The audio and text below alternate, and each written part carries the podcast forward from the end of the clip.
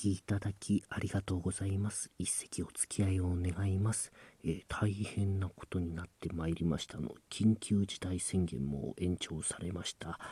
あと、新しい生活様式という言葉が出てまいりました。で、読んでみますと、もう、これからは違う暮らしで、なんとかウイルスと付き合っていかなくちゃいけないっていうんで、読んだらすごいですよね。あの、2メートル以上人と近づかないですとか、食事も横並びで、あと会話もしない、飛沫感染を防ぐためとか、で、塾やなんかの営業ですよね、は、こう、接客はあの、ビニールシートみたいなの間に仕切りを置いてやるっていう、かなりこれはあの、苦しくなってきます、落語会の開催が。ですが、落語会、生の落語会がなくなるってことはないと思います。やはり何かでして本物に会いたい、本物を見たいっていう人の欲求っていうのはなくならないと思うんです。ですので、まあ、今、配信落語会大変盛んになってきておりますが、そこから生の落語を見たいという方の闇の落語会といいますか、えー、開かれていくんではないかと思います。それはもちろんそのえー、新しい生活様式の政府の範囲で1対1で間にそのビニールの仕切りを置いて換気のいい場所でやるなんてのが増えると思いますどういうシステムになるかちょっと考えてみましたえっ、ー、とですねお客様と、えー、芸人ですね話か落語家の間にえー、紹介所のようなお店が入ると思います。紹介所、これがまあ例えば所属する協会落語協会とかになるかもしれません。で、えまずお客さんがそのお店に行って落語家を選びます。えー、そうですね。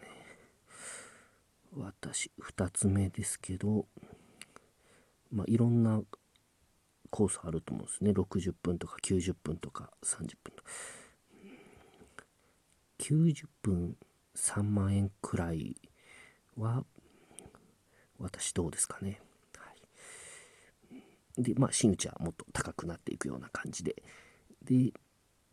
面白くなるとこも増えると思うんですよ。お客様がネタを指名できるというさらにそこから、えー、どうなんですかねやっぱ大ネタが高くなるんですかね。えー、でまあその何ですかお店にいろんな師匠の写真とか並んでてでこの師匠どんな師匠ですかって聞いたら、この師匠は滑稽話のみですとか言われたりとか、えまるまる師匠は人情話はプラス5000円となっておりますとか言われまして、あとこれも画期的なサービスだと思うんですけど、お客様が話家の着物を選べるという組み合わせですね。えー、羽織、着物、帯やなんか、襟の色とかをそういう指定できるで、好みの格好で着てくれるという、まあそういう新しいものもできてくるかなと思うんですけれども。で芸人を選んだ後にその後演芸場をまた指名します。これは多分お店とは別組織で演芸場貸し小屋がたくさんできると思うんですけど、まあ、一番グレードが高いのがやはり都内定石ですね。やっぱりもうあそこに上がりたいってみんなはやってますからもうあそこに上がれたらまあもちろん仮賃はお客様大変高いもの負担していただくことになると思うんですけどもそこに上がれるのでしたら私頑張りますって感じでみんな喜んでやる気になると思います。いい芸育ができると思います。でご予算のない方は、えー、連雀亭とか、えー、黒門亭とかですかね。をまあ、えー、お得に、え、借り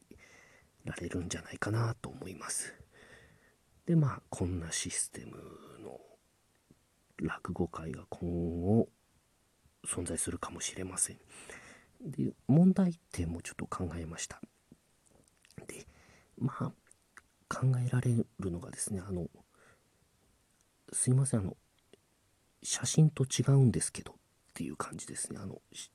写真で選んだ人と違う人が来るこれはあの今でもあるんですあの地方の会とか行くとまあどういう手違いかその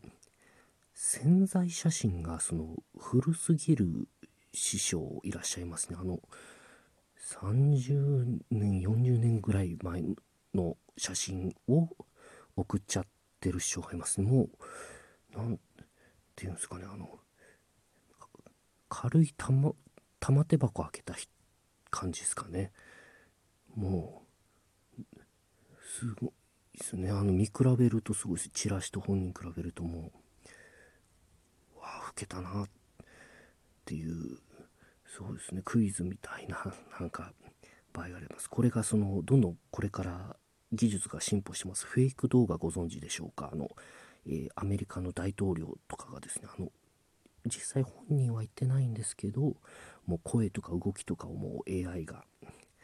えー、まあ、学習してで本人が喋ってないんですけど同じような声と。で動きも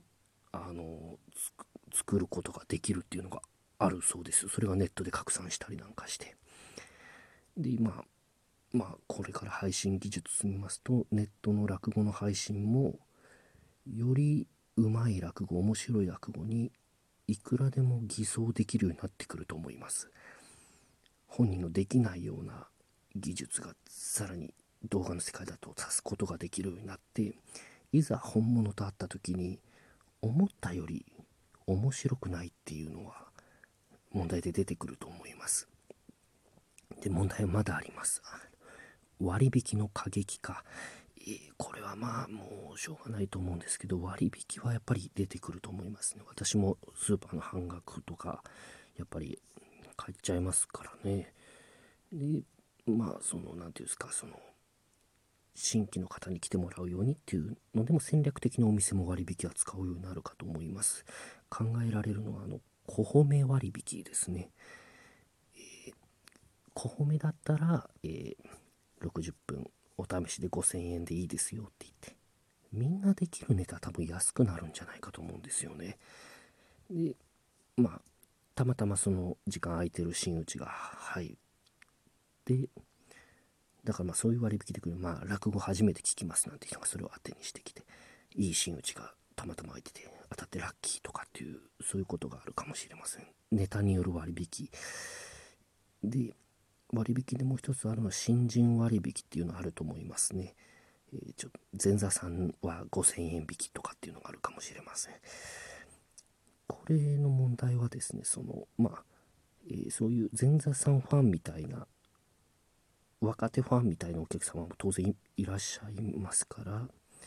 そこを狙ってですね、その、何度も新人になる芸人が出てくると思うんですよね。あの何度も団体を辞めて違うお店団体に入り直す前座そうやって稼ぐ前座が出てくると思います新人が1人います。じゃあその子をお願いします。で出てきた前座が前どっかで見た新人だったりとか。そういうものすごい年寄り前座が生まれるかもしれません。えー、あこれ最後一番問題のちょっと難しい問題です。これはですねお客様側の妙な気遣いが出てくるんじゃないかという、えー、例えばお客様が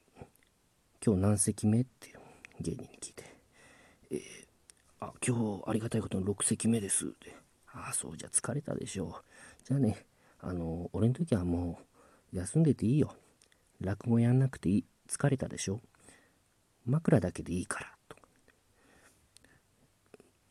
枕だけの方がきついです。あと枕が長いと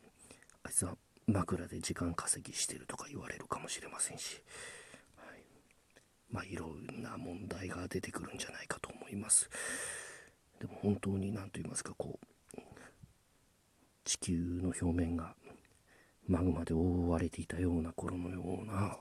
すごく混沌とした時代が来るのかもしれません。ちょっとはなんですあの毛布の中がだいぶ暑くなってきましたね。はい暑いです、えー、食産人の教科に庭に水新し畳いよすだれ。すきや縮みに色白のタボという大変に涼しい